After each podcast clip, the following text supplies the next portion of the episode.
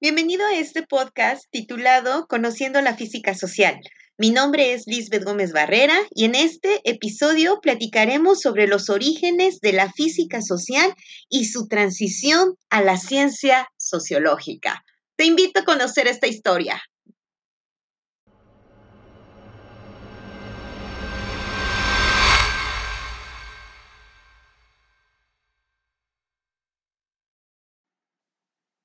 El interés por conocer y describir otras sociedades tiene su origen en épocas muy antiguas.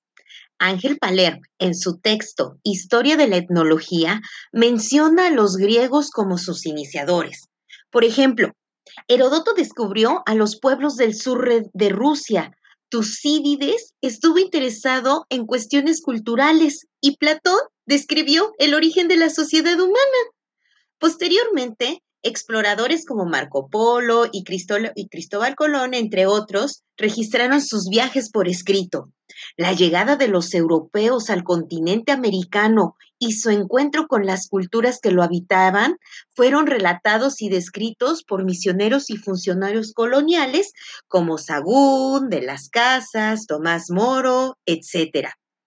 Imagínate, cuando los españoles desembarcaron en México se abrió ante ellos un universo nuevo.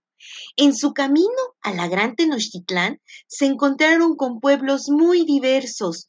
Unos vivían a las orillas del Caribe y otros más en las selvas tropicales o al pie de las, de las montañas nevadas. Algunos monjes y funcionarios, como Fray Bernardino de Sagún, describieron a toda esa gente y sus testimonios son un antecedente de los escritos sociológicos. Mientras tanto, en Europa se abría una nueva era que sería conocida como el Renacimiento, que se caracterizó porque se retomó la idea de los antiguos griegos de que el hombre es el centro de todas las cosas. Para estas épocas, Hamlet que es un personaje de una de las obras de, Shakespeare, era un príncipe en Dinamarca que sospechaba que su, que su padre fue asesinado por su tío que asumió el poder y por su propia esposa, la madre de Hamlet. En el acto 3, Hamlet mira fijamente un cráneo que sostiene sobre su mano mientras se pregunta, ¿ser o no ser? Esa es la cuestión. La frase alude a una metáfora donde se preguntaba sobre el destino del hombre cuando muere y si estamos hechos a semejanza de Dios. El humanismo, en un tiempo de grandes cambios políticos y económicos, puso las bases para el pensamiento científico.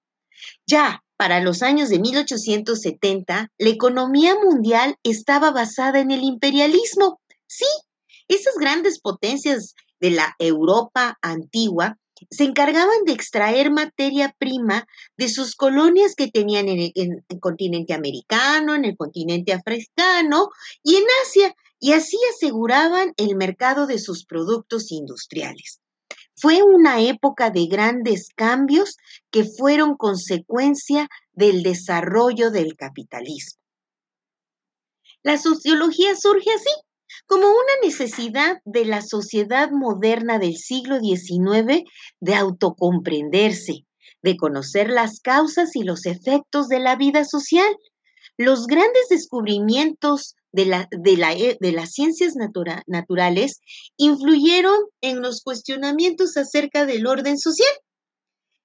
Henry de Saint-Simon, precursor de la psicopolítica y de la ciencia del hombre, se le considera como el precursor de esta sociología. Pero, ¿qué implican estos nombres? Que el método de la observación de las ciencias naturales se aplicaba a la política y a la sociedad. Además, sus principales herramientas serían el, el razonamiento y la experiencia. Incluso el filósofo Augusto Comte llamó física social a los cambios que produjo la revolución industrial.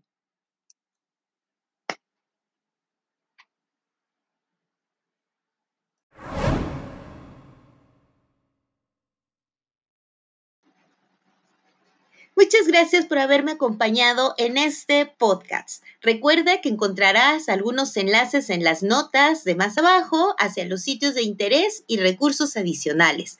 Gracias por haberme escuchado. Hasta la próxima.